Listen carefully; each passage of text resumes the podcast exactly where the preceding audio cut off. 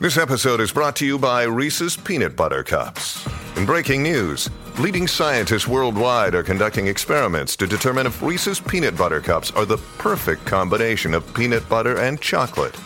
However, it appears the study was inconclusive, as the scientists couldn't help but eat all the Reese's.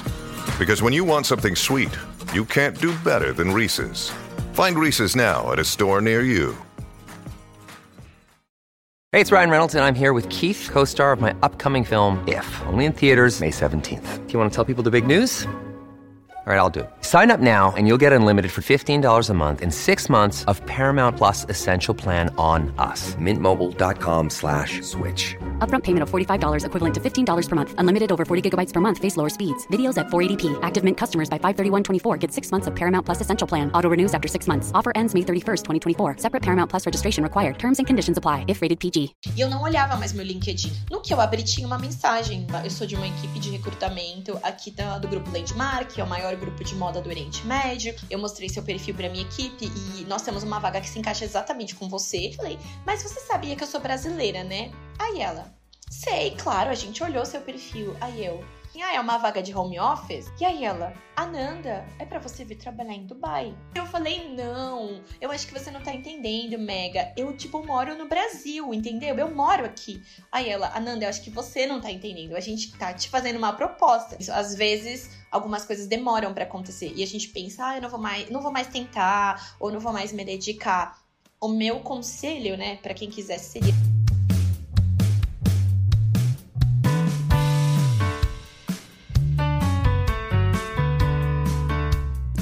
Hello, mochilers! Sejam bem-vindos a mais um episódio do Moda na Mochila. Eu sou a Mariana Lima e hoje eu vou conversar com a Ananda Valeriano. Ela é a primeira pessoa que eu vou entrevistar que mora no Oriente Médio. A Ananda mora em Dubai e trabalha como designer para o maior grupo de moda do Oriente Médio, chamado Landmark Group. Ainda no Brasil, ela teve uma vasta experiência em varejistas como Pernambucanas, Ering, Torra e Riachuelo. A sua vida de mochiler começou já na faculdade, quando a Ananda ganhou um concurso da Latam com a Boeing para criar uniformes para a equipe da Latam e viajou para Seattle para conhecer de perto a fábrica da Boeing. Quer saber como a Ananda fez para furar a bolha da moda no Oriente Médio? Então pegue sua mochila e vamos viajar juntos pela trajetória dela. Ananda, bem-vinda ao Moda na Mochila. Quer deixar um oi aí pros mochilers? Oi, Mari. Muito, muito obrigada pelo convite. Tô super honrada, feliz, ansiosa. e, e, quero compartilhar com vocês, claro, com o maior prazer, um pouquinho dessa louca jornada no varejo. E aqui estou do outro lado do mundo hoje, né? Mas muito Nossa, obrigada. Nossa, meu Deus, eu tô. Eu fiquei muito feliz quando a Gabriela Scanfella muito obrigada por ter me indicado a Nanda. Eu fiquei muito admirada pela tua trajetória e muito feliz de colocar um pin no Oriente Médio ali no meu mapa. Eu ainda não tenho um mapa físico, mas quero criar um mapa físico e colocar assim o pin dos mochilers. E hum, a cada pessoa que eu entrevisto, eu fico com mais sede de aprender sobre o mercado de moda mundo afora. Porque quando que eu ia imaginar que teria uma brasileira trabalhando no maior grupo de moda, o maior grupo de moda, de varejo de moda, né? Do Oriente Médio. Sim. E li, que lidera o setor de. o kidswear feminino, é. sabe? Tipo. Eu fico com muita vontade de. E é uma área realmente que eu também tenho muito interesse, porque eu já fui designer de moda infantil também. Sim, eu vi, eu vi. Então, eu fico assim, cada vez mais chocada pelo quanto que eu ainda tenho para aprender e conhecer pessoas que estão fazendo diferença aí pelo mundo e levando um pouco mais do nosso DNA de trabalho brasileiro. Então, tô Real. muito feliz. Ai, então, obrigada, obrigada a você por, ter por estar tá participando, obrigada Gabi também por ter indicado. Sim, uma fofa. Obrigada também, Gabi, por essa oportunidade, né? Antes da gente começar, eu quero pedir para os mochilers que estão aqui ouvindo para me ajudar numa campanha de chegar a 200 reviews no Spotify. Então, se você está ouvindo e já gostou do que eu falei na introdução aqui, vai lá e dá cinco estrelas para mim e para Nanda no Sim. Spotify. Coloca lá nas, nas reviews. Isso, se quiserem vir para Dubai também, põe a mensagem Opa, lá. tá vendo? Oportunidades. A oportunidades gente tá sempre recrutando, gente. Maravilha. Ananda, eu gosto de começar pelo presente. E então eu queria que tu me contasse um pouquinho sobre como que é o teu dia a dia aí em Dubai, trabalhando como senior fashion designer. Sendo honesta, é uma loucura. Apesar de todo mundo achar que é um luxo, ok. Essa parte a gente, a gente pode até falar depois. Mas é uma loucura. É, é um trabalho incrível. Meu dia a dia, claro, é muito similar com as retailers do Brasil, o varejo, né? Perdão, do Brasil. Então, a rotina é bem corrida, as demandas são grandes, volume também. Mas hoje, claro, para mim é um desafio maior do que no Brasil, porque eu tenho um, um time de cinco pessoas hoje. Então a gente tem que ter sempre um alinhamento, reunião de estratégia.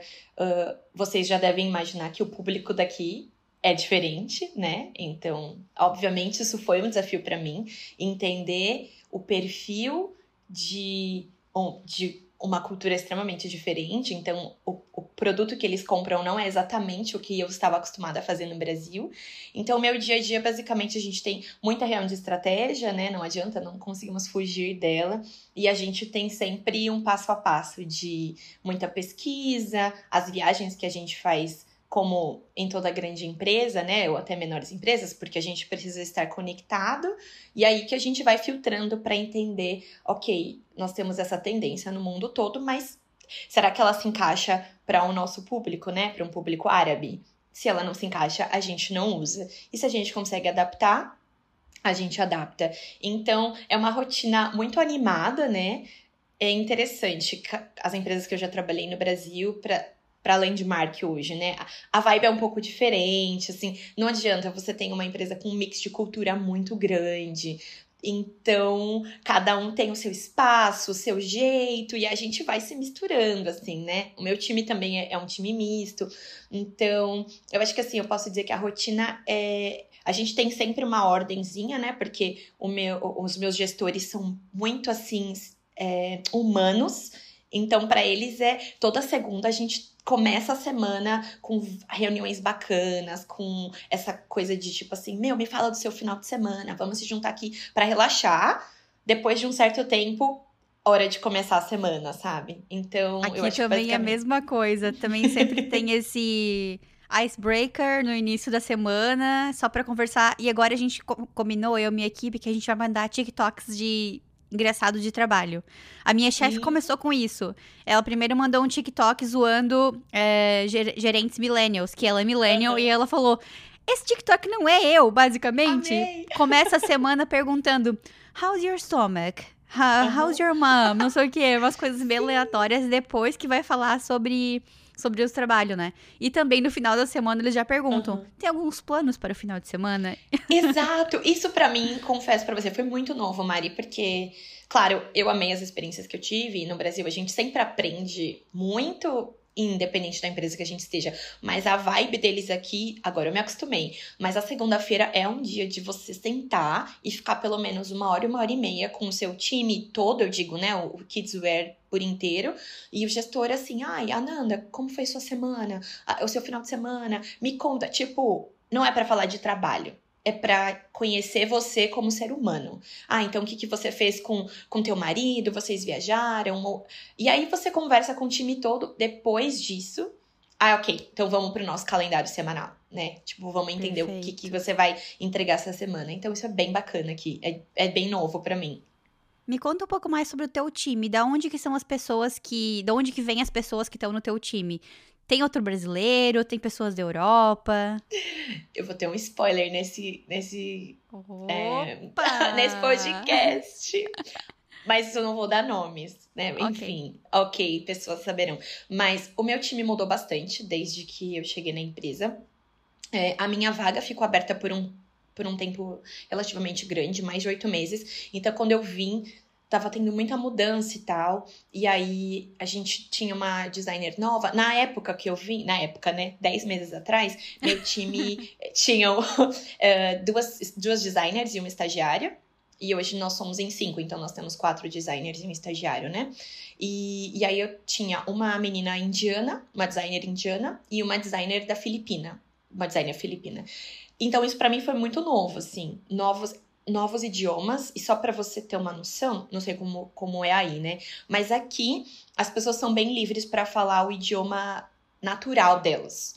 Então, nas reuniões a gente fala inglês. Porém, se como a gente tem grupos que estão se tornando grandes, então no meu time eu tenho uma filipina, mas dentro da empresa nós temos muitos, né? Então nós temos muitos asiáticos, nós temos muitos indianos. Então eles podem falar no idioma deles no meio do dia, porque se a gente não tá em reunião. Então, para mim foi interessante, né? Porque você não tá acostumado. Então, meu time é bem misto. Depois de uns meses, a gente foi mudando algumas pessoas. E hoje terei, sim, brasileiros no meu time. estão para. estão, estão para chegar, né? Já conheço, foi uma, uma, uma estratégia e uma sugestão minha para a empresa, né? Depois da gente trocar alguns designers no, no meio do ano passado, é, o meu diretor sugeriu que eu poderia, se eu quisesse, trazer mais brasileiros, porque acredite, eu sou a única da empresa inteira né? E o Landmark tem mais de 42 mil funcionários. Nossa. E eu sou. É, e eu sou a única brasileira dentro de, de 42 todos os setores, mil. você é a única brasileira. Você furou a bolha da moda e a bolha do varejo em Dubai para outros brasileiros conseguirem entrar, cara. Que demais. é surreal, né? Antes de mim, eu soube que tinha uma brasileira. A gente até se conheceu aqui. Mas logo que eu entrei na empresa, ela saiu. Ela ainda tá em Dubai, ela trabalha em outra empresa. Mas é isso, tipo, a gente não tem brasileiros na empresa. Então, o meu diretor falou, Ananda, é, se você quiser, se você conhecer designers bons para ajudar no seu time, eu te dou carta branca para você trazer. Uau. Então, meu time hoje, nós temos é, uma filipina, nós temos ainda assim uma outra nova indiana e vamos ter brasileiros também e uma estagiária nova, uma estagiária que é americana. Então, é, é um misto de culturas no time. E aqui no meu trabalho, a gente também, também trabalha com uma brasileira. Quando a gente tá sozinha, a gente fala em português, normal. E tem pessoas que são chinesas, que também falam em chinês, quando, em mandarim, quando estão juntas. Mas se eu tô na frente de outra pessoa, meio que a gente tenta evitar um pouco. Mas nunca chegaram para falar pra gente, não falem em outra língua, falem uhum. só em inglês. Então a gente faz ali com moderação, sabe? Pra é, também não assustar aqui. Sim. É, para né? mim foi um pouco sur de surpresa, assim, porque eu tenho outros colegas aqui em Dubai que comentaram que nas empresas isso não é tão comum.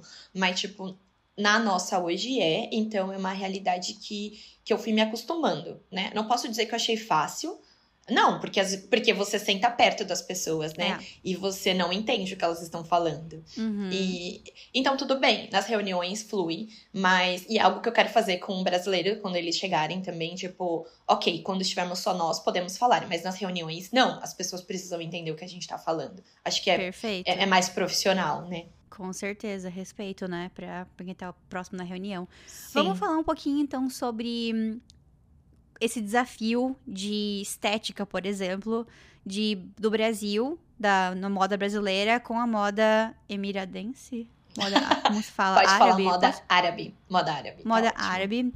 Essa hum. diferença de estética da moda brasileira versus moda árabe. Como uhum. que tu uhum. fez pra um, aprender tão rápido, né? Porque tu tá aí há quase um ano, né?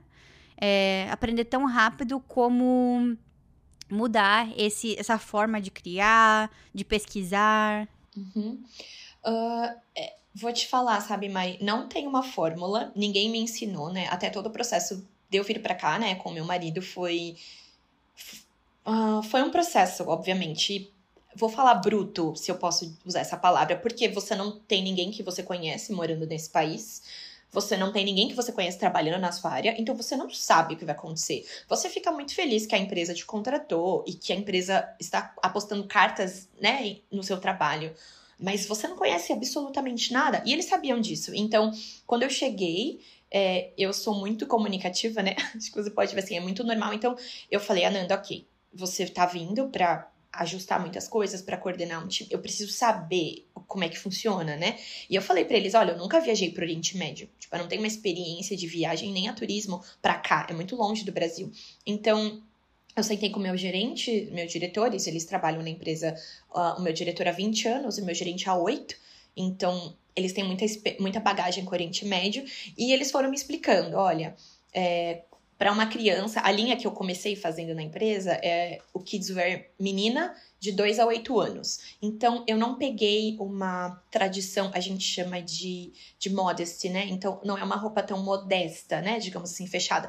Porque a menina, ela só precisa começar a usar algum, algumas coisas, né? Algumas roupas mais fechadas a partir depois dos 8 anos. Então, a minha linha não era tão restrita. Mas quando eu ia fazer um beachwear, obviamente, que foi onde eu esqueci e fiquei tipo, ué, veio o pedido para mim da minha compradora, Nana, a gente precisa construir um, a, a linha de beachwear e tal. E aí ela foi me mostrando os produtos. E eu falei, mas o que, que é isso? Não era maiô, não era biquíni. Aí ela falou: Não, Ananda, esse é o nosso é o swimwear que, que as nossas crianças usam, é isso. Então a gente tem uma roupa modesta, fechadinha, manguinha curta, pode ter manga longa, mas é shortinhos. E aí você vai entendendo mais da cultura, né? Não tem como te dizer assim: dia a dia no shopping, no parque, você tem que sair da, da sua bolha, olhar o cliente. Então eu, a gente vai para a loja toda semana. Sexta-feira, final de semana, eu assim, eu respiro o, né, os shoppings porque é onde eu consigo ver a nossa cliente, né? Porque não é a, mini, a minha kids que compra, são os pais dela, né? Então a gente consegue entender algumas coisas. E aí você conforme você vai entendendo os históricos, né? A gente tem muito material, muito report assim de best slow para entender esse produto funcionava, esse produto funcionava, eu consegui visualizar melhor. E aí eu acho que com depois de dois, três meses já era um pouco mais claro para mim, porque por exemplo, Maria, acho que é algo que né, a gente vai falar até é muito normal no Brasil. No Brasil a gente tem essa coisa aí, a tendência, a menina é, super, sabe, cheia de atitude, oh, I am the big boss. Isso não funciona aqui.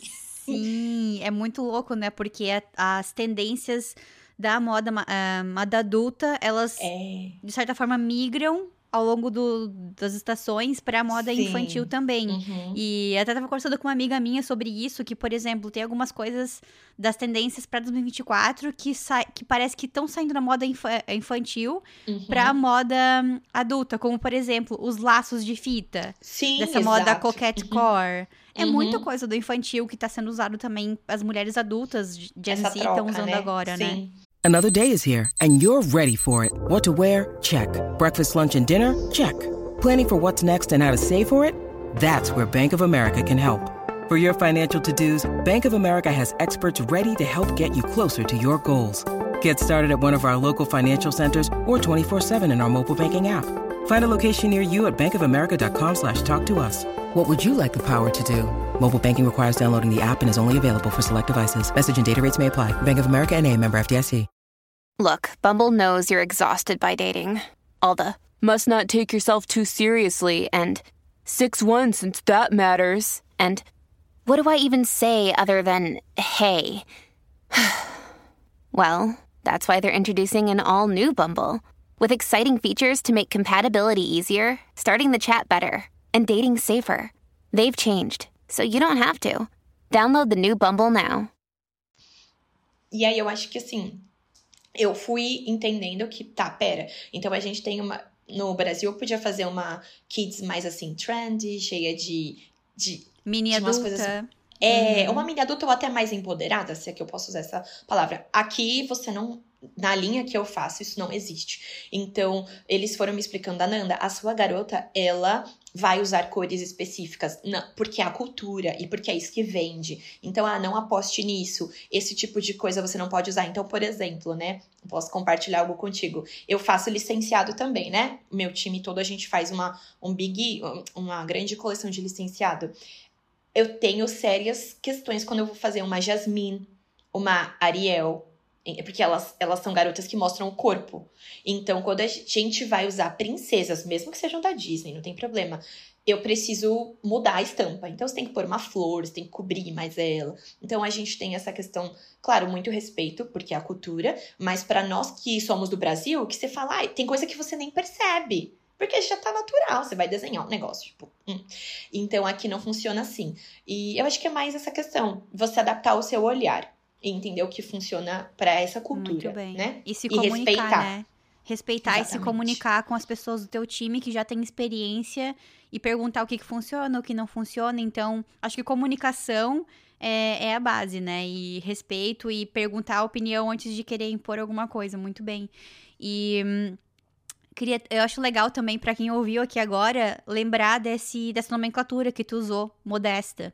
Que eu aprendi com uma pessoa que veio aqui no podcast também, uma amiga minha, lá de Vancouver, e ela fez um projeto de. hum, O projeto do, do- da pós-graduação dela, do mestrado dela lá em Vancouver, foi fazer uma linha esportiva para mulheres que usam roupas modestas. E Sim, antes de conversar com ela, eu nunca tinha ouvido falar é, dessa nomenclatura, né? Então, por Uhum. exemplo, você tá. Pra quem é designer aqui e tá lá no WGSN, coloca esse, esse hashtag modesta, modest wear, que você vai ver reports sobre isso e vai entender um Sim. pouco mais sobre hum, essa especificidade, né? Essa forma de, de se vestir árabe. E eu acho muito legal a gente saber e faz com que eu, pelo menos, aprender mais sobre isso faz com que eu respeite ainda mais outras culturas, né?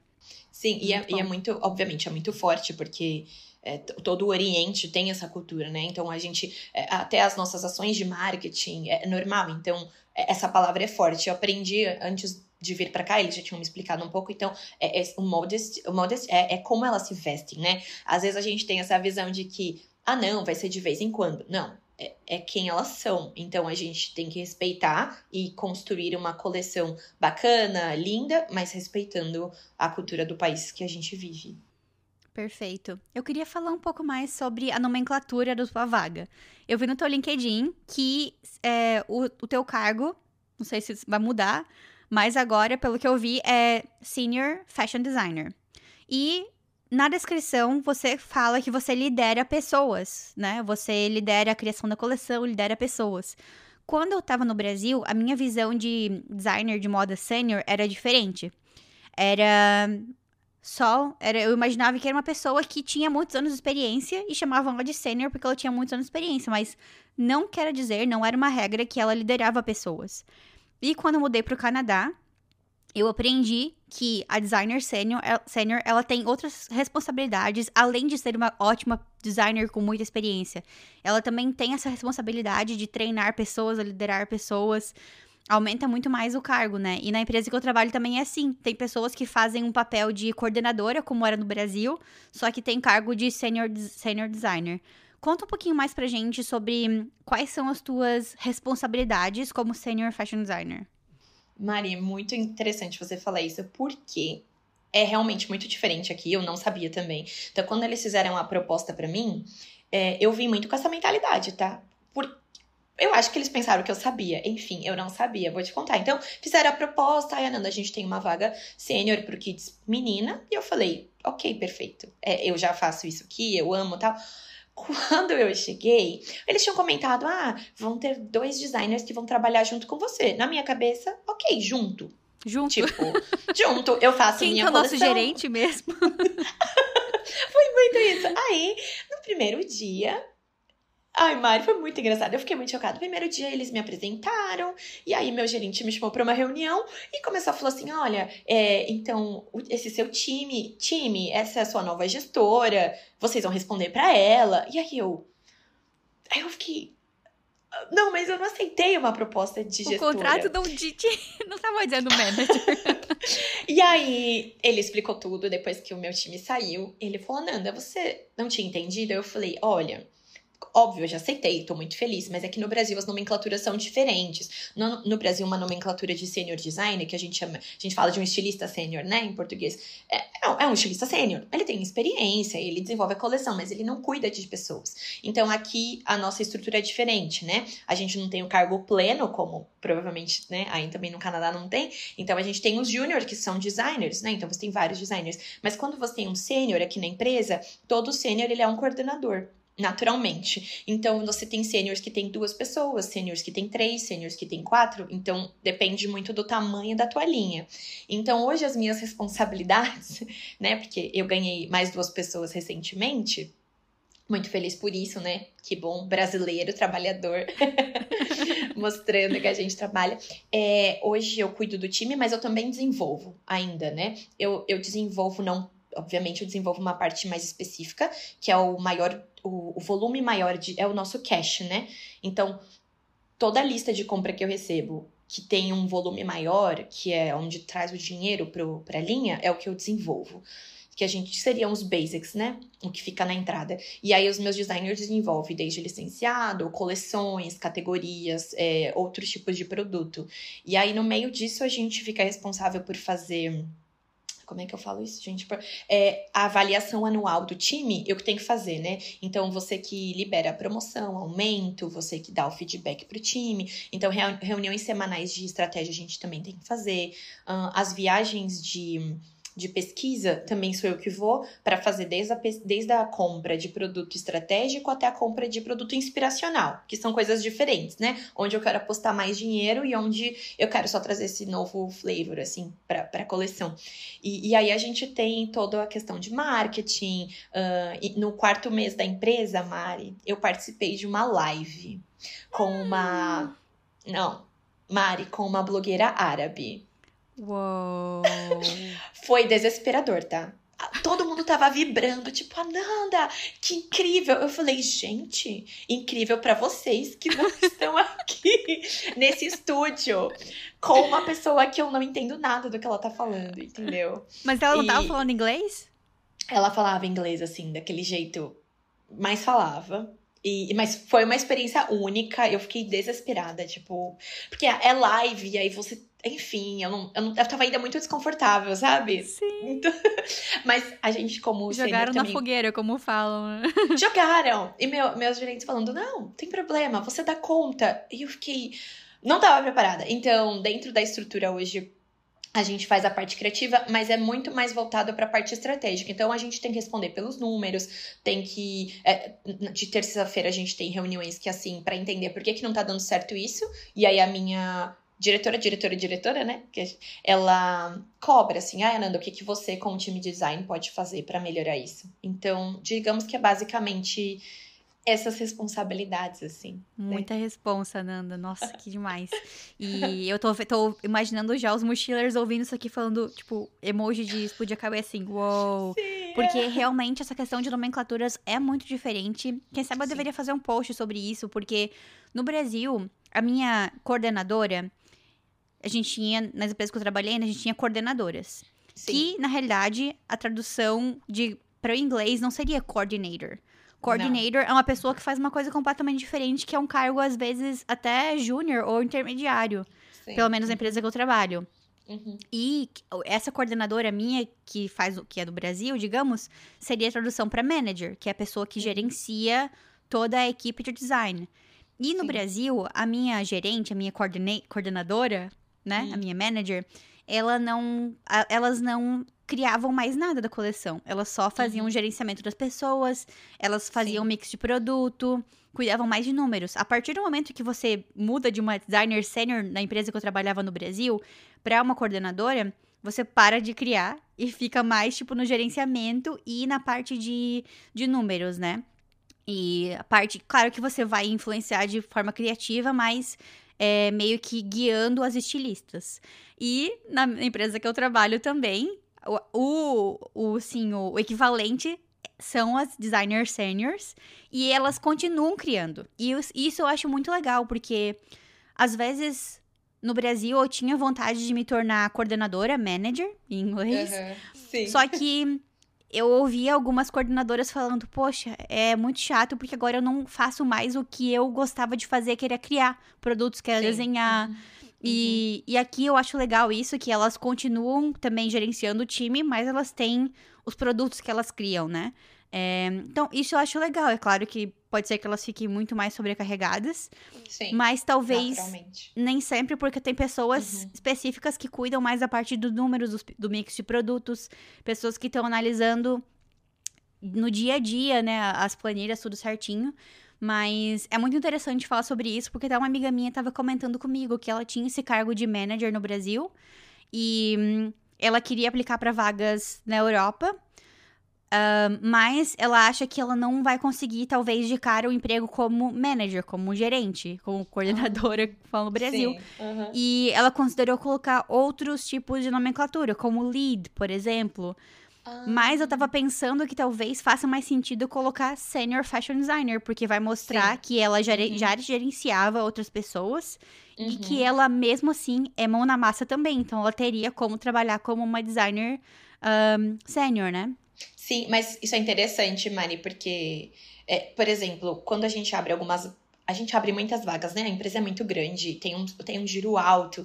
E eu sei, desde quando eu trabalhava na época de estágio, eu gostava muito de, de indicar gente, de ajudar. Se eu posso ajudar e se eu acredito no teu trabalho, é isso, that's it. E até o pessoal brincava, algumas gerentes minhas do Brasil, ai, Ananda, ah, você devia abrir uma empresa era de RH. E eu ficava, não, assim, eu não quero. Eu gosto de lidar com gente, mas tá bom. E, mas eu sofri bastante, sofri que eu digo assim, quando eu recebi, a gente recebe muito currículo, né? E desde que eu abri meu e-mail meio que pro LinkedIn, é normal, as pessoas vão mandando.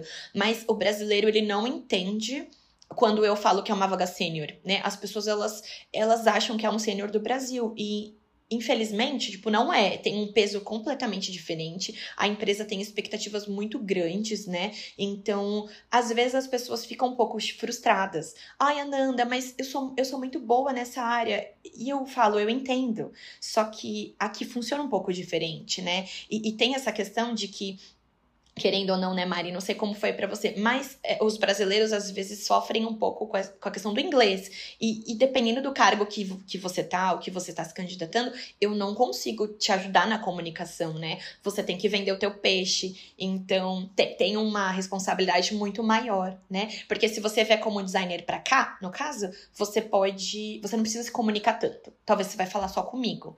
Mas Exato. se você vai vindo pra um cargo maior, você vai estar exposto. Você não tem como É. fugir. Gerenciar pessoas, comunicação é tudo, né? Uhum. É, E- as pessoas precisam te entender. Exato. E vou deixar uma propaganda aqui, então, aproveitando esse gancho, para falar do Fashion Vocab Talks, que é o grupo de conversação em inglês do Moda na Mochila. Então, se você que está aqui ouvindo quer melhorar o seu inglês, já tem um inglês básico e quer colocar o teu inglês no nível acima e aprender na prática, se comunicando, não só estudando da forma tradicional, mas de fato aprendendo em inglês sobre moda, conversando com pessoas brasileiros do mundo todo. Tem pessoas que já participam que são da Europa, pessoas da América do Norte, pessoas que estão no Brasil ainda. Então, se inscreva na lista de espera para o próximo Fashion Vocab Talks, que vai começar em abril. E é uma forma que eu nunca vi antes de aprender inglês, que é entre esse grupo de conversação focado em moda. Então, toda semana eu trago algum artigo pra gente ler, ah, ou algum vídeo pra assistir, e a gente conversa sobre aquele assunto. Então, você vai estar melhorando ainda mais o seu vocabulário de moda e vai chegar numa entrevista lá com a Ananda e vai arrasar, arrasar, porque você vai saber todos os termos técnicos de moda, vai saber Sim. tudo. Gostei, Mari. Já me animei. Eu quero, eu quero entrar no grupo também, porque é sempre bom, né? A gente fazer um refresh assim. Eu acho que é muito legal. Adorei. Tem gente que já tem um inglês muito bom e continua participando porque quer aprender sobre moda de um modo mais a fundo. Porque hoje em dia nas redes sociais, tá, a gente é inundado de notícias do momento, de coisas que acontecem, de novidades, mas passa, lê aquela matéria por 10 segundos bem rápido e não se aprofunda no tema.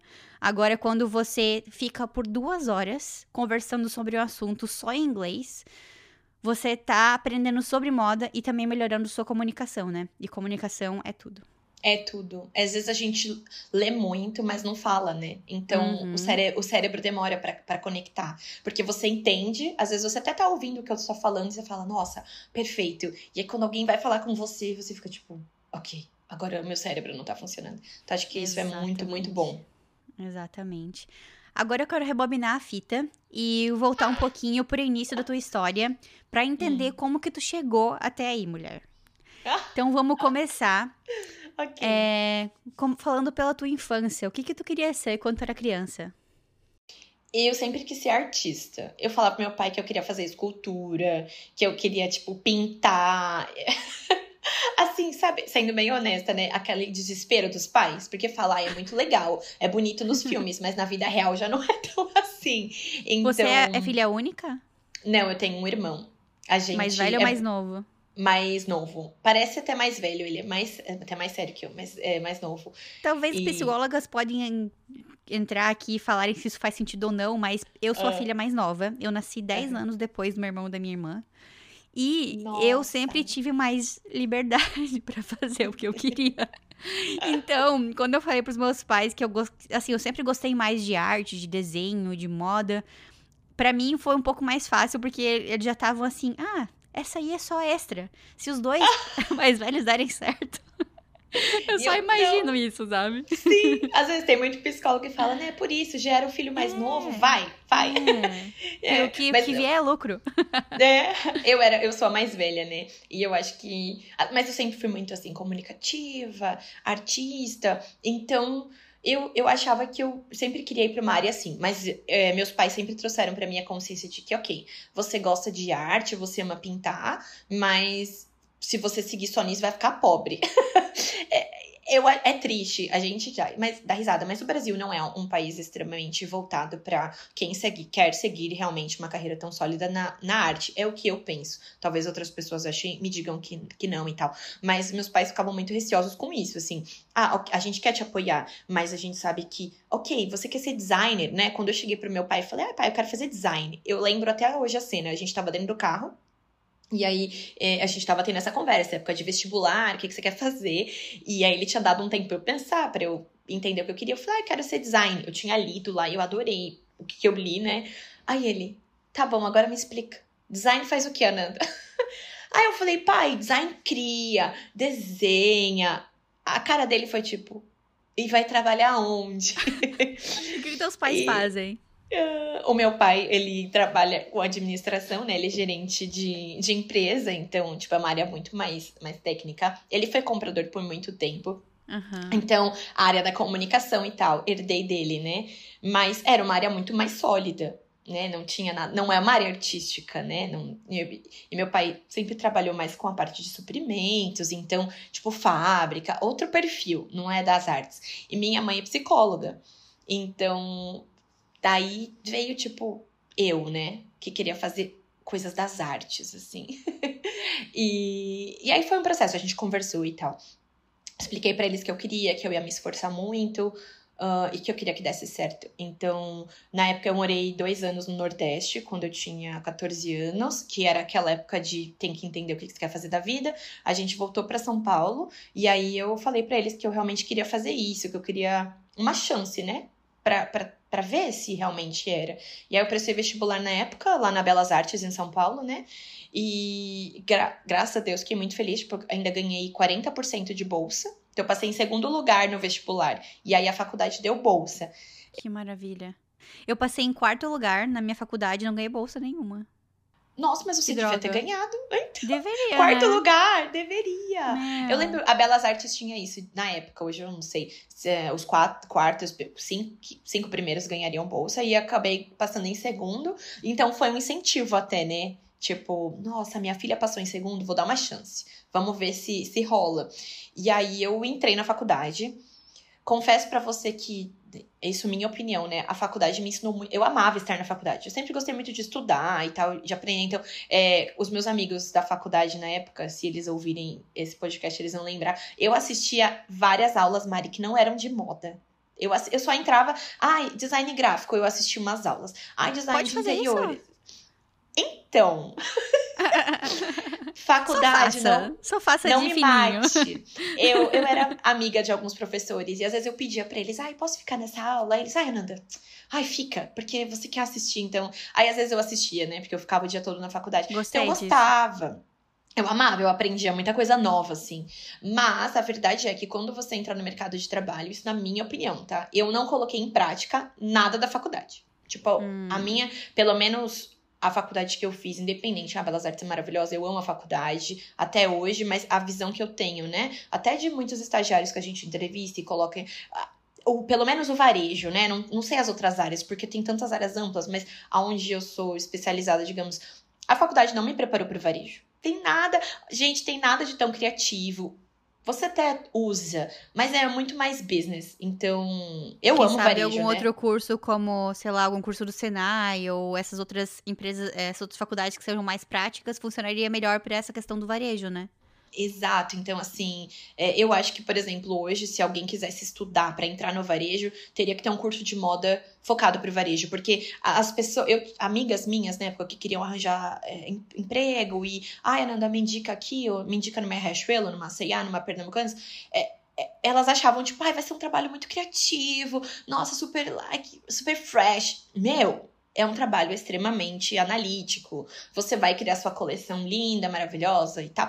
Mas não é bem assim, porque é dinheiro investido. Então eu acho que é. Foi um pouco disso, assim. Amei a faculdade e tal. Entrei, fiquei lá os quatro anos. Meus pais viram que deu certo, né? Eu consegui estágio, trabalhei pra caramba e tudo mais. É, mas foi todo esse processo de entender, assim. Eu, eu tinha, acho que, minhas expectativas quando eu comecei. Nossa, eu vou pintar, eu vou criar roupas loucas e, sei lá, as pessoas vão comprar. e aí você entende que não é bem assim. As pessoas não vão comprar a sua roupa feita de papelão, entendeu? Porque esse é o mundo que você Era assim, Mas- Aqui, Mariana, na, na, na coleção passada, esse vestido vendeu muito bem. Então você não muda nada, só muda a estampa, porque se você não mudar a estampa, eles vão reclamar. Então só muda a cor, mas a modelagem fica exatamente igual. Exato. Uma vez eu fui apresentar, eu era super nova, eu fui apresentar uma coleção para os nossos varejistas. Eram públicos de, de completamente diferentes se você fosse apresentar numa convenção de vendas pro atacado, que são os representantes comerciais que vendem horrores, vendem muito e eles sempre gostam de tudo.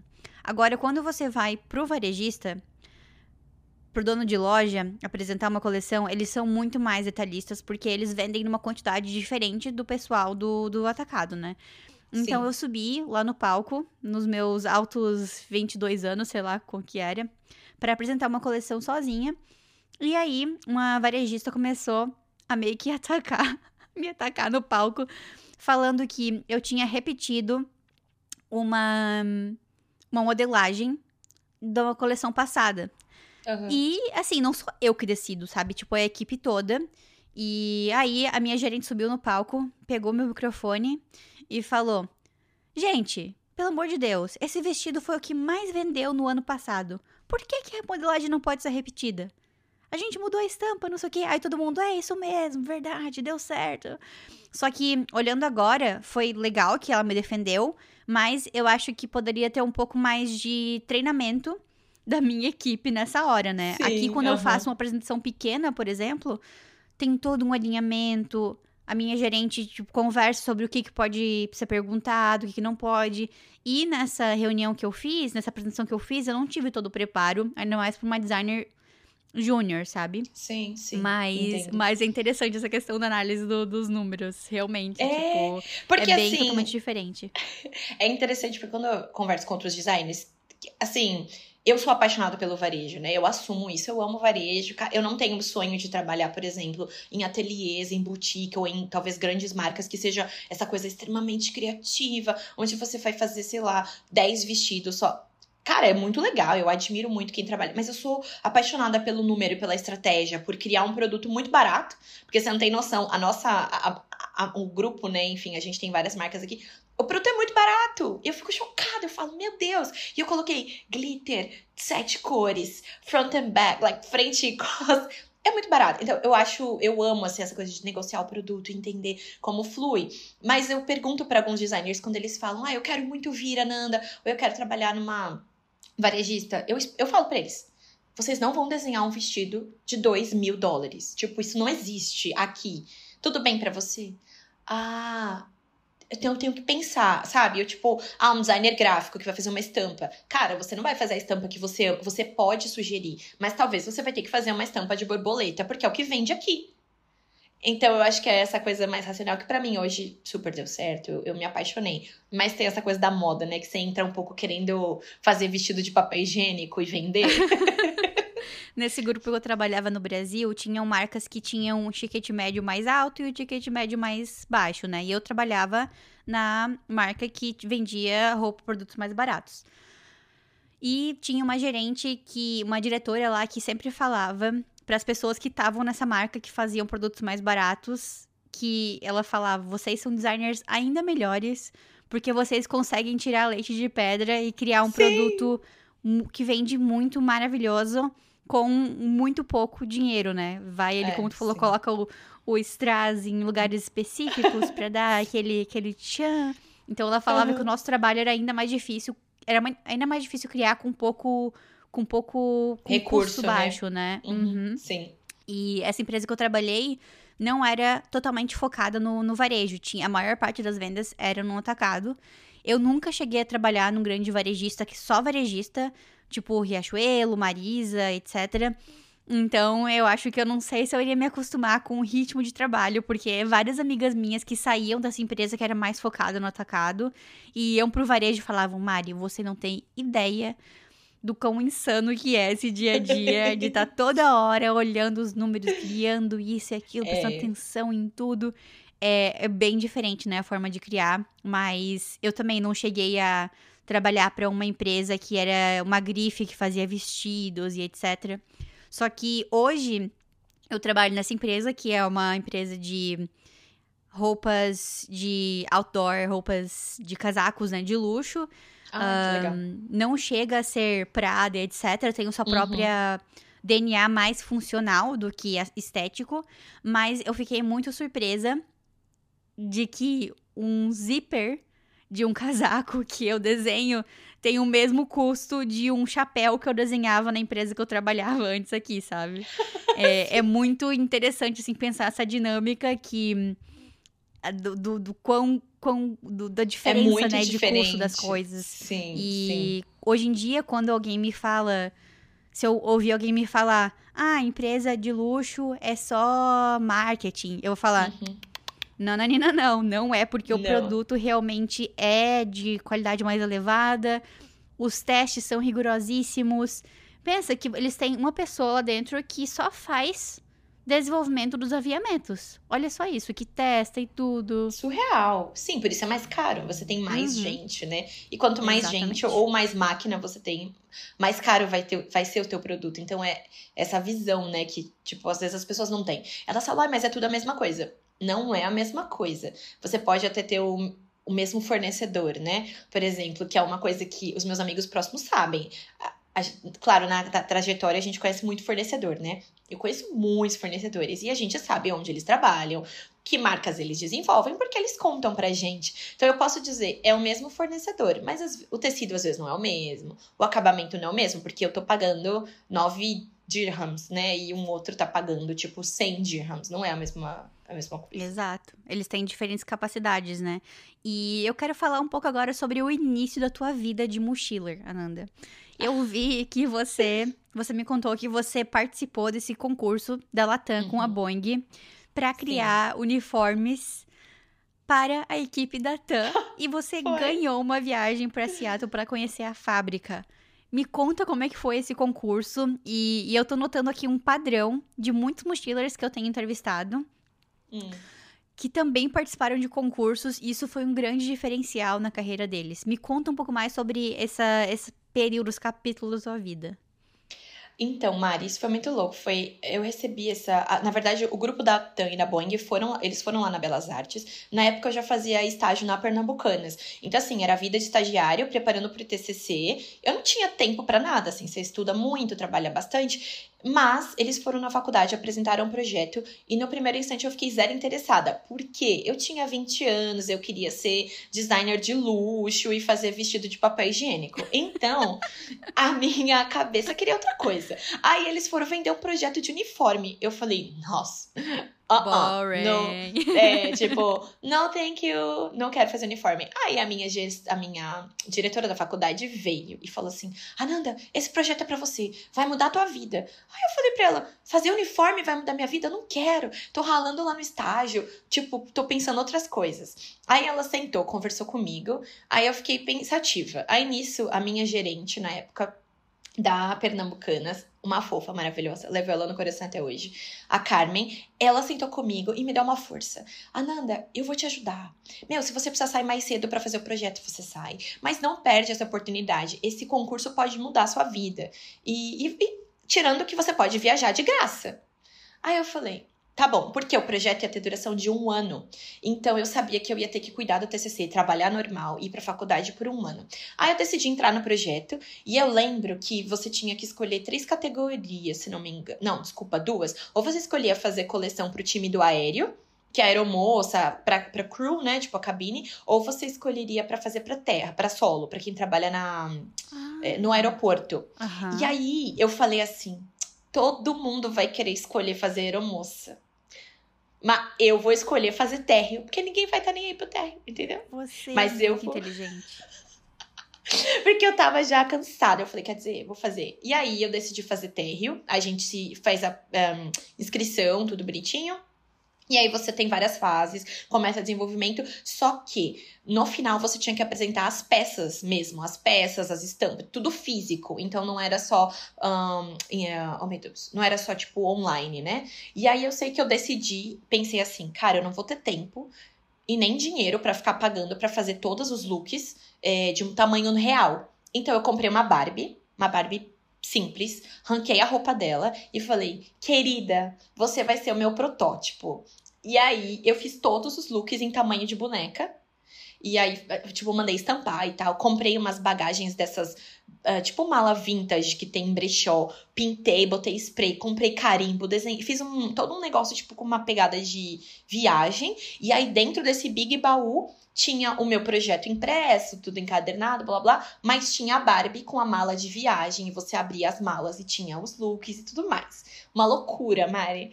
Aí chegou Eu um dia que, que gente... meu rosto aparecesse também ao mesmo tempo para mostrar o meu choque aqui, mas não aparece porque aparece, aparece só teu rosto falando no vídeo. E aí eu sei que a gente enviou o projeto e demorou um tempo para ele, eu não lembro exatamente, mas e eu tava trabalhando normal, blá blá blá, e aí me ligaram. Tipo, Ananda, a gente quer falar com você e tudo mais, olha o teu e-mail. Aí eu falei, beleza, abri o e-mail, Mari. Tinha ganhado o vendido do concurso. É, eu acho que eram era uma equipe, acho que era, tipo, tinha uma cinco pessoas de moda, cinco de gráfico, cinco de era por, por turma, né? E aí meu nome tava lá e eu fiquei tipo, oh, mano, acredito, ganhei o um negócio. Aí a gente foi pro escritório da TAM oficial, que se não me engano era lá no Morumbi na época. Desculpa, TAM, se eu errei, mas enfim, era bem far away da minha, da minha casa. E a gente foi no escritório lindo de vidro apresentar pros diretores apresentamos o projeto e tal. Beleza, recebemos os tickets, bora. Aí eu viajei em, em julho de 2012 para conhecer a fábrica e foi um negócio assim não dá para explicar, Mari. Primeiro porque eu amei a cidade. Eu falei, nossa, gente, essa cidade, tudo para mim, sei lá, a estética da cidade e tal, uma vibe muito bacana. E a gente foi pra fábrica uma semana. Então todo dia a gente visitava aonde eles produzem tecido, como é que eles desenvolvem os aviões pra estrela de Hollywood. Então a gente entrou em vários jatinhos assim, tipo, ai, jatinho da Beyoncé, jatinho não sei de quem. Tudo meu, uma coisa real. Ah, esse vai ser o maior é, avião em 2000 e blá blá blá. E aí tinha três andares o avião. Meu, você fica assim, isso não é um avião. Então foi uma mega experiência. E aí na época a gente teve uma reunião com os diretores lá, tinha que apresentar o projeto em inglês. E aí você fica, meu, não tava preparada tal. E como é que era o teu inglês nessa época?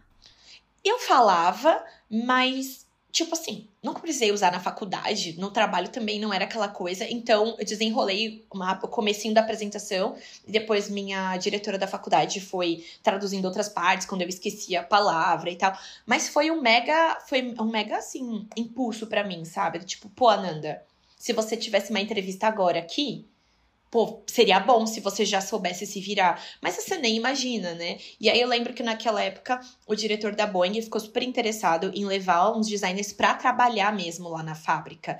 Mas as vagas eram para trabalhar com estamparia. E eu tinha zero interesse, né? Sendo honesta, em trabalhar com estamparia. Então eu falei pra ele, ah, quem sabe um dia e tudo mais. E aí a gente teve essa experiência surreal. Eu tenho várias coisas até hoje, ticket, mini aviãozinho, coisas que a gente pegou na fábrica. E aí, quando eu voltei para o Brasil, por incrível que pareça, que você vai rir da minha cara, né? Eu comecei a trabalhar com uniforme. Eu. What? Como assim? Eu voltei por de tua viagem. vontade, por tua própria vontade e espontânea vontade ou de alguém que te influenciou?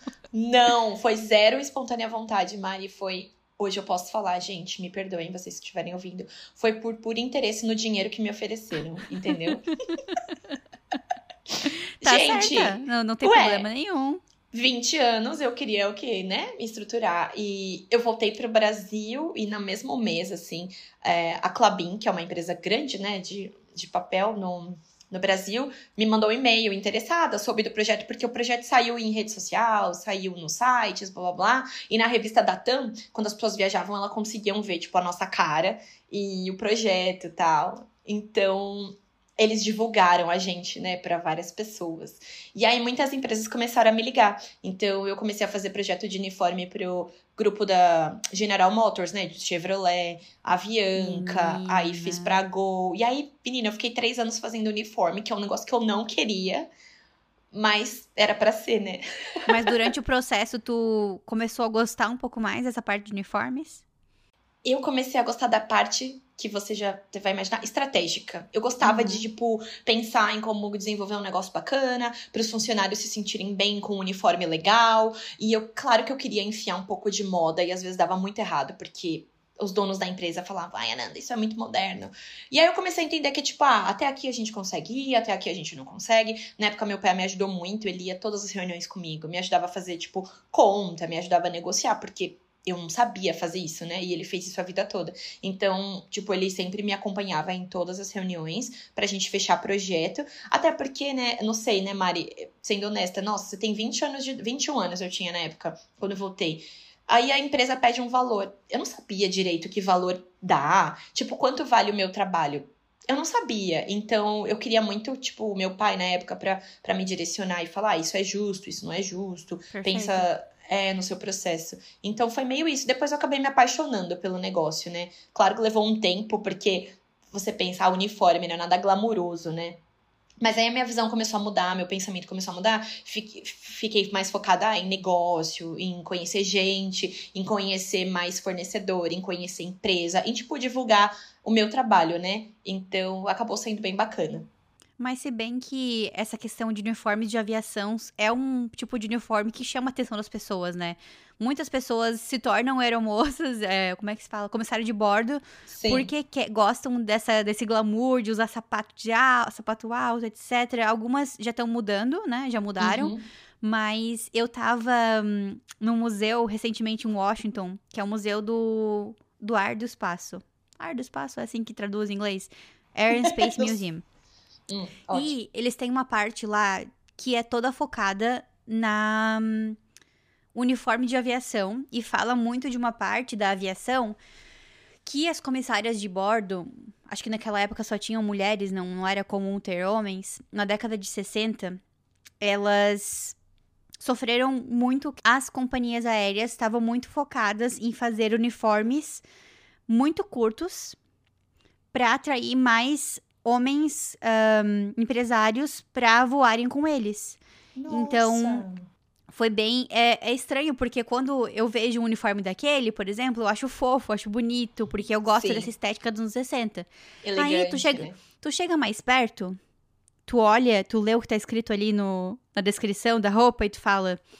é, esse foi um período que não foi muito legal, porque elas tinham que usar essa roupa, não tinha uma outra opção de calça, os uniformes eram curtíssimos pra atrair os homens.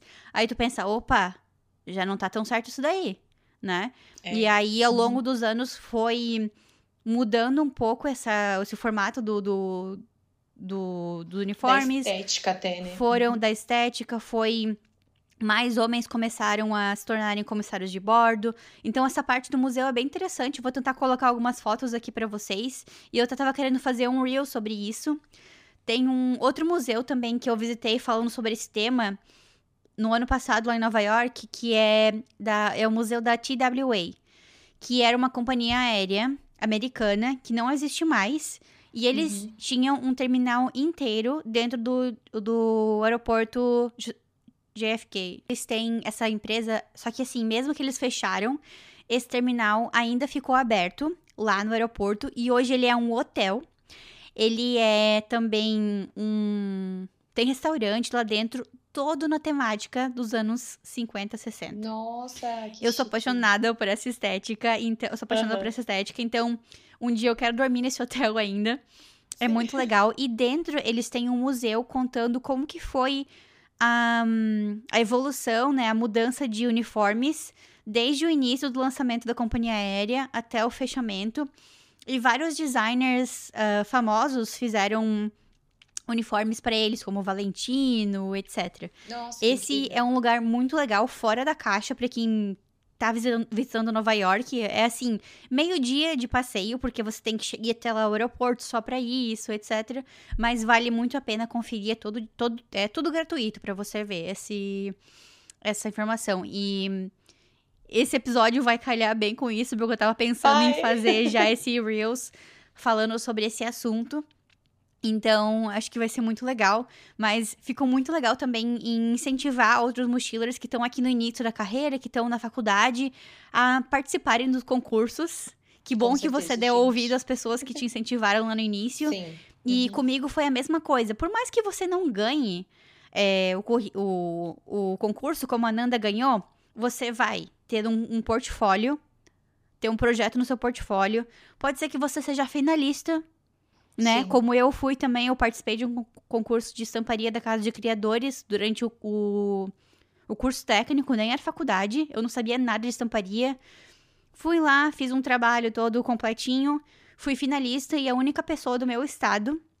A minha estampa foi impressa e foi exposta lá no Museu Afro Brasil, em São Paulo. Então, essas coisas vão te dando visibilidade já, vão colocando o teu nome na internet. É. E quando você quiser se mudar, vai ser uma para outro país, vai ser uma coisa que vai agregar muito na tua aplicação, no teu currículo, ou você pode ter uma grande oportunidade como a Ananda de empreender e ter esse respaldo né, nessa área específica de alguma coisa que você está competindo. Então, parabéns, nossa, que história incrível. Obrigada, Mari. E eu acho que interessante também o desafio, né, para talvez muitos estudantes ainda que estejam ouvindo, é que eu lembro até hoje quando eu perguntei para minha gerente, né, quando você ainda tá só estudando, você quer tanto uma oportunidade bacana e você quer trabalhar, e eu falava para ela, mas como é que eu posso conseguir algo bacana se eu não tenho experiência, né? E ela falava para mim, Ananda, sempre seja interessante. Se você for uma pessoa que tem coisas legais pra compartilhar, às vezes nem é sobre moda, mas é sobre quem você é, é sobre a sua história de vida, é sobre, sei lá, pode ser sua família, seu hobby. É só o fato de você alguém te achar interessante, gostar de conversar com você, você pode ter uma oportunidade bacana, né? E foi quando ela me desafiou pro, pro projeto. Ela falou: talvez você nunca trabalhe com uniforme. Mas imagina, você vai poder contar isso. E ela falava: você vai ter 30 anos e vai estar falando desse projeto. E aí eu digitando, eu digitando pra você ontem, né? Falei: caramba, viu? É bem isso mesmo. Aqui, ó, 32 anos falando do projeto. Então, É Participem de isso, criar, concursos. criar repertório, não, não, não estudar só moda, estudar outras coisas. E se uma amiga minha sai de uma entrevista falando, nossa, foi muito boa a entrevista, a gente começou a falar sobre ahn, um filme que a gente tem em comum, sei lá. Eu posso falar pra ela, as chances de você ser contratada são 99,9%, porque você conseguiu criar uma conexão com essa pessoa, além de só falar de trabalho, né? sim, Muito com bem. toda certeza. Eu não vou conseguir falar sobre toda a tua trajetória no varejo no Brasil, mas eu queria então pular para uma parte que também me interessa, que é a moda infantil. Você já trabalhou na Pernambucanas ahn, com moda com moda feminina, na Riachuelo com moda masculina, ah, na Torra como moda feminina também, e designer de jeans. Ahn, como que surgiu essa tua paixão pela moda infantil? Porque no início da tua carreira eu percebi que você testou várias categorias diferentes até chegar nessa que tá sendo mais constante, né, por alguns anos. Começou lá com o Tim, na Pernambucanas e por aí vai. É interessante, né, Mari? Porque eu tenho tantos profissionais né, incríveis que eu, que eu conheço, que eu trabalhei junto, que, por exemplo, a primeira oportunidade que eles receberam, sei lá, foi de ser estilista do feminino, assistente de feminino, e aí eles seguiram a carreira até hoje nisso, né? Eu sempre tive na minha cabeça que, cara, se não tá dando certo nessa área, se eu não tô curtindo, eu não vou ficar, né? Uhum. E eu não, e eu não digo pra, enfim, pra quem tá ouvindo, faça isso ou não faça, você tem que entender a sua, seu sonho, seus objetivos. Mas quando eu fui entendendo que, putz, não, eu não tenho mão para isso. Eu não acho que é, que é o fato de você não gostar, né? Eu acho que é muito diferente. Às vezes você não gosta de algo, mas você sabe fazer.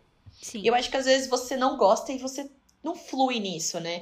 E, e eu demorei, né? Interessante, é, para quem tá ouvindo. Eu demorei mais de. Deu praticamente, acho que oito ou nove anos até eu me encontrar literalmente assim nesse público jovem, teen e infantil, que é o que eu amo fazer e é o que eu não quero trocar, né? Mesmo antes de vir para cá, quando eu recebi é, oportunidades de marcas bacanas, mas para fazer, por exemplo, masculino, eu não quero, eu não tenho, eu não tenho interesse. Então, eu acho que hoje eu tô num momento onde eu não, não sinto vontade de, de, de ter uma experiência nova em alguma área que eu já sei que eu não gosto. Então, na Pernambucanas, eu esperei eu, esperei oito anos para conseguir voltar para lá, né? Eu tinha um relacionamento muito bom com a minha primeira gerente de lá, né? Que também era a Mari, então eu tenho essa coisa com as Mares, né? Elas têm o meu coração. e, e a gente, eu sempre falo para ela, eu quero voltar a trabalhar com você e tudo mais. Passaram oito anos e ela me chamou para voltar para Pernambucanas. E ela falou, Nanda, essa vaga é a sua cara. Porque é uma vaga jovem, você, tipo, é antenada, você curte esse público teen. Então vem pra cá. Quando eu voltei, Mari, eu entendi que nossa, essa coisa fofa, é, ao mesmo tempo, tipo, cool e geração Z e blá blá blá, eu gostava muito. E aí eu fui entendendo que realmente aquilo me dava prazer, mas não só isso, eu conseguia criar muito mais, eu achava mais interessante os desafios. E aí, nesse mesmo tempo, eu comecei a trabalhar com, com licenciado, que era algo que eu já imaginava que eu ia amar, né? Porque dentro o meu coração é geek o meu marido é super também. Então a gente já tinha como hobby pessoal essa coisa de, do universo das licenças. E aí lá eu pude desbravar mais esse universo, né? E aí, depois de dois anos lá, a Ering me chamou, também era. E aí já era pro infantil. Mas eu falei para eles: ah, eu tenho experiência com um juvenil, né? O meu público era, tipo assim, ah, 15 anos, 20 e poucos, não era uma menina tão infantil. Não, Nanda, mas pode vir, porque é um universo lúdico, então a gente acredita que você vai curtir esse universo. E aí foi bem assim, Mari, eu fui entendendo que, nossa, tô caminhando para isso. E aí depois de lá, eu até voltei para trabalhar com o público jovem numa marca famosa assim do Instagram, tipo blogueira e tudo mais, mas era uma pegada mais sexy, que não é um, não é um tipo de produto que eu curto fazer. É, um, é uma marca bacana e tal, mas eu vi, putz, não é isso. E aí na mesma época a Pernambucanas me chamou para fazer frila para eles e eu fui para a fábrica que faz para C&A, para Marisa e tudo mais, fazer também o infantil. Então, eu fui entendendo que essa era, era a minha paixão e que automaticamente eu ia ser direcionada para isso. Então, até se você falar, ai, Nanda, mas você procurou? Eu não procurei. Acabou fluindo, né? Tipo, as pessoas me ligando, mandando mensagem, tipo, Nanda, eu acho que isso tem a ver com você, você tá afim de uma oportunidade nova. E acabou que calhou. E aí, eu, nesse frila do infantil para Pernambucanas, porque eu fiquei trabalhando de casa, eu entendi que nossa, eu amava, eu fazia muito licenciado, era mais para acessório, moda praia, e, e me dava prazer. E aí eu entendi que é isso. Tipo, eu quero trabalhar mais voltado pro, pro infantil. É muito diferente você fazer infantil de um adulto. É, tem muito detalhe no produto. Você tem que pensar, é, não com a cabeça da criança, mas porque é a mãe que compra, né? Ou o pai que seja. Então você tem que entender esse, esse mistério. Tipo, o que, que será que essa mãe quer comprar pro filho, né? E eu acho que criar esse universo lúdico, que é muito gostoso de criar, assim, do meu ponto de vista, né? Muito divertido. E é calhou de eu vir pra cá. Eu amo, nossa, eu amo muito criar para moda infantil. E hoje eu trabalho com algo completamente diferente, com matéria-prima nada lúdico, mas eu tenho muitas saudades, quem sabe um dia, quem sabe um dia eu volte. E foi uma coisa que eu também não escolhi, que veio para mim natural, naturalmente, o primeiro emprego como designer foi nessa área. E depois eu falei, putz, eu realmente gosto disso, não tenho nem vontade de saber como é que é para criar moda, moda feminina e moda masculina adulta. eu já amo criar pra, pra moda feminina kids e também consegui um emprego aqui na mesma área, no Canadá, então foi, foi muito legal. E aqui também eu passei a criar mais parte de estamparia, porque era uma empresa um pouco menor, então eu tive que abraçar mais áreas. Mas foi muito legal, era uma coisa que eu não tinha oportunidade na empresa que eu trabalhava, porque era muito grande e tinha muitos segmentos, né? Tô apaixonada por essa oportunidade de trabalhar com o lúdico, de fazer, de colocar a tendência, mas também colocar um personagem, um, um, urso, um cachorrinho, uma coisa ali. Eu acho isso incrível e gosto muito, né? Quem sabe um dia eu volte para essa área. E em que momento que tu tava na tua vida quando você teve essa oportunidade de aplicar para essa vaga em Dubai? Mari, então. Ai, ai, engraçado, né? Eu falo, Deus sabe todas as coisas, porque muita, muita coisa foi acontecendo na minha vida de uma forma bem inesperada, assim. É, até porque eu não tinha esse sonho de morar fora, né? Muitas pessoas me perguntam se eu tinha esse sonho, porque a gente veio, e na verdade eu não tinha esse sonho. Eu sempre pensava, se um dia acontecer e, e for para ser, eu vou.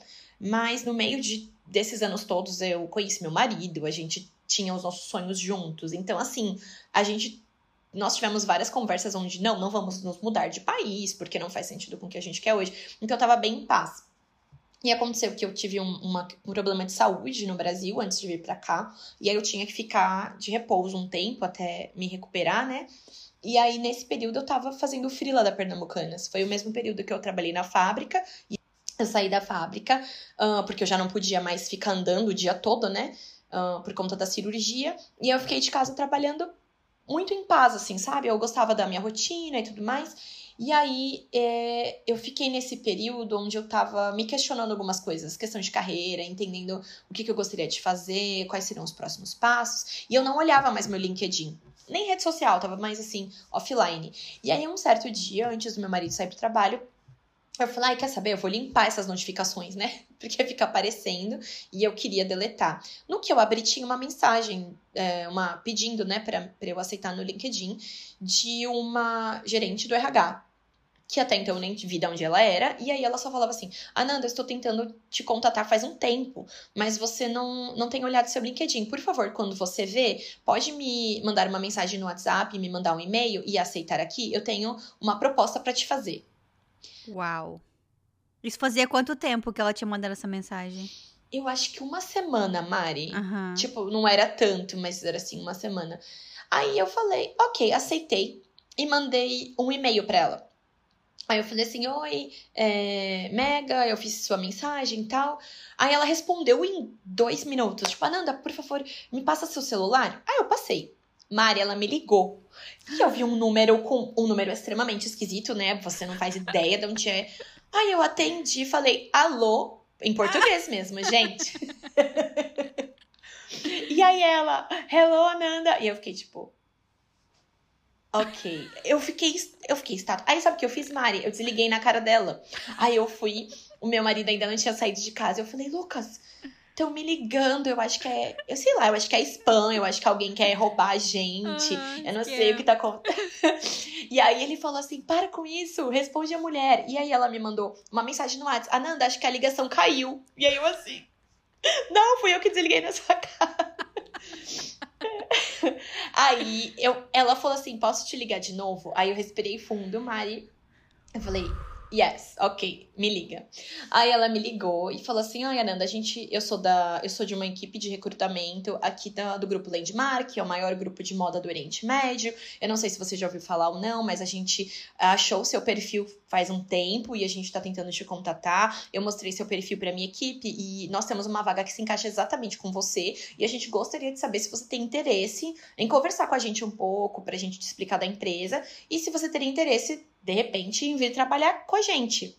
Mari. Aí eu falei assim: Ah, interessante. Eu falei, mas você sabia que eu sou brasileira, né? Aí ela, sei, claro, a gente olhou seu perfil. Aí eu, ah, e a vaga é para eu trabalhar. Que eu perguntei para ela, eu falei assim: ah, é uma vaga de home office? E aí ela, não, Ananda, é uma vaga para você vir trabalhar com a gente presencialmente. Aí eu, mas para trabalhar presencialmente aonde?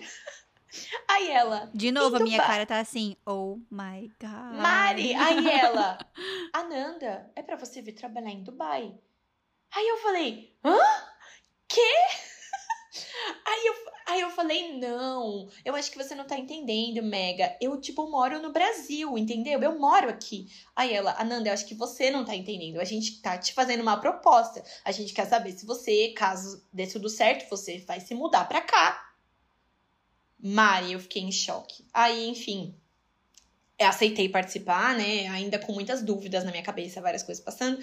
Fiz todo o processo, demorou três meses. Eles me ligaram dia 18 de dezembro, e aí eu, a gente chegou aqui em abril, dia 3 de abril de 2023, né? Então foi esse tempo, assim, de processo.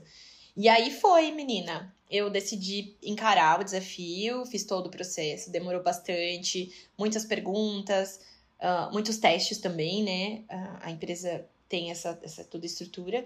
Mas eu fiquei chocada quando eu fui passando e você vai sentindo, né? E, enfim, aconteceram várias coisas, tipo, é, coisas bem loucas, assim. Eu tive alguns sonhos de que a gente tava se mudando, e aí eu falei, meu, será que é isso mesmo?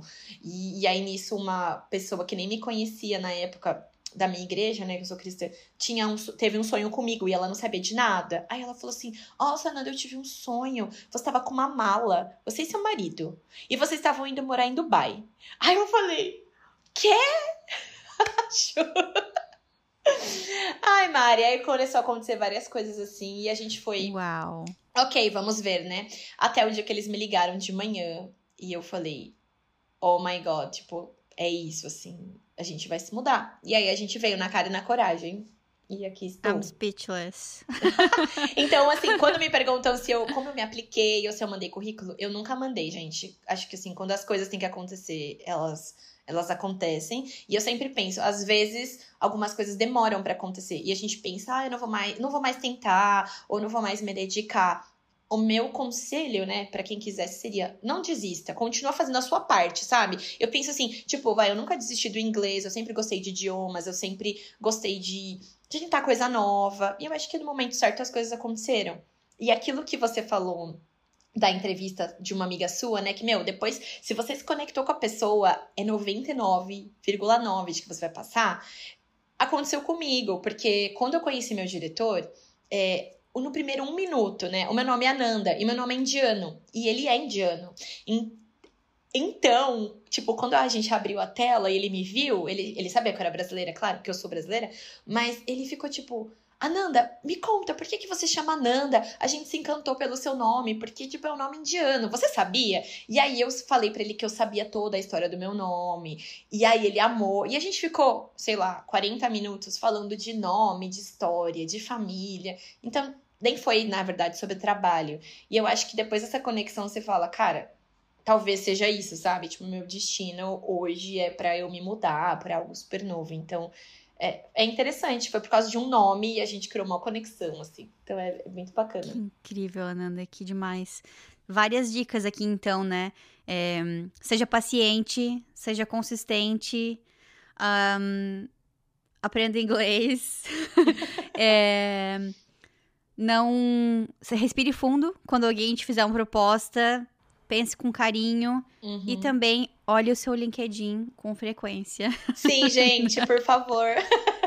Não deixem de olhar o LinkedIn. E Mário, uma dica interessante para quem, porque alguns brasileiros me mandam mensagem tipo, ah, Ananda, eu quero muito trabalhar aí e tal. E óbvio, a gente tá super aberto a trazer pessoas novas, é, se elas estiverem, obviamente, alinhadas com as expectativas. Mas uma coisa que eu fiz, e hoje eu posso confessar, porque o meu gerente, meu diretor já sabem, nas entrevistas que eu estava desesperada, né? Porque eu sabia que, tipo, era um, uma vaga muito boa, várias coisas. Mari, eu passei quatro dias estudando o dia inteiro, lendo muito, lendo em voz alta, gravando no meu celular, meu marido treinando comigo, tipo, a gente sem falar português, para eu conseguir conectar meu cérebro, porque você não usa todo dia quando você mora, né, no Brasil, no seu país local. E aí eu lembro que na entrevista ele imprimiu para mim folha 4, assim, ó, com fonte tamanho, acho que 18.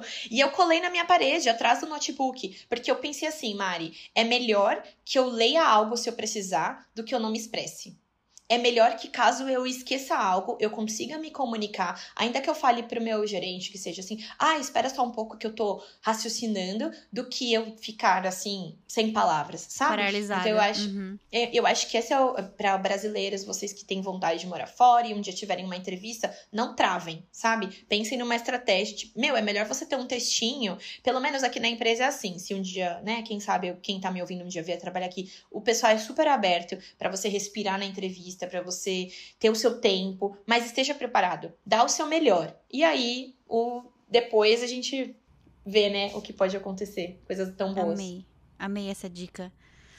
Ananda, a gente tem um quadro aqui que é o Fashion Library, que é a biblioteca do Moda na Mochila.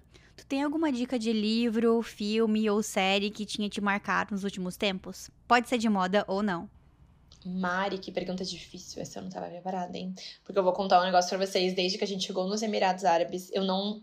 Enfim, a gente não tem se conectado com tantas coisas assim, até se adaptar com a rotina, né? Mas filmes que tenham me marcado ou livros, né? Deixa eu pensar, que agora eu tinha que. A gente tem livros aqui. Ah, eu tenho um livro para indicar, na verdade, que é.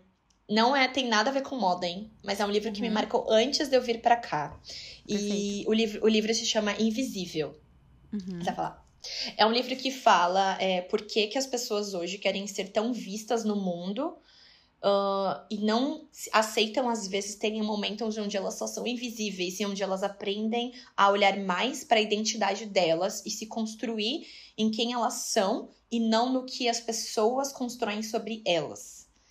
Então, é, é uma coisa. Eu acho que me ajudou muito antes de vir pra cá, sabe? Porque às vezes a gente se deixa. É natural a gente se influenciar pelas pessoas ao nosso redor, obviamente, né?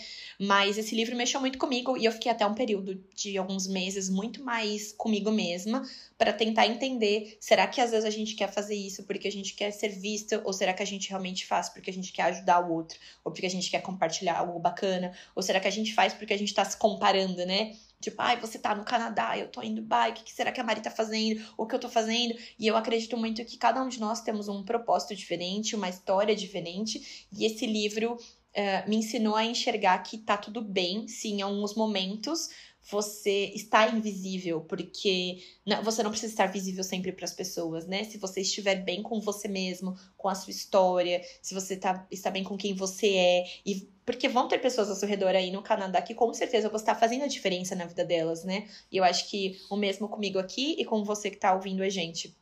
Então foi um livro que me fez ah, entender mais sobre o porquê que a gente não, não permita que as pessoas estejam sempre ansiando tanto por nós e que a gente seja visível só porque as pessoas querem que a gente seja. Então, Adorei. acho que é mais Perfeito. Tema profundo. É, É é um- um, é um livro, livro- profundo. Adorei. Nu- Nunca tinha recebido essa dica aqui. Muito bem, muito obrigada. O próximo quadro é o Pra Onde Você Levaria Sua Mochila. Me conta quais são as tuas três cidades favoritas, ou que você quer visitar, ou que você já visitou.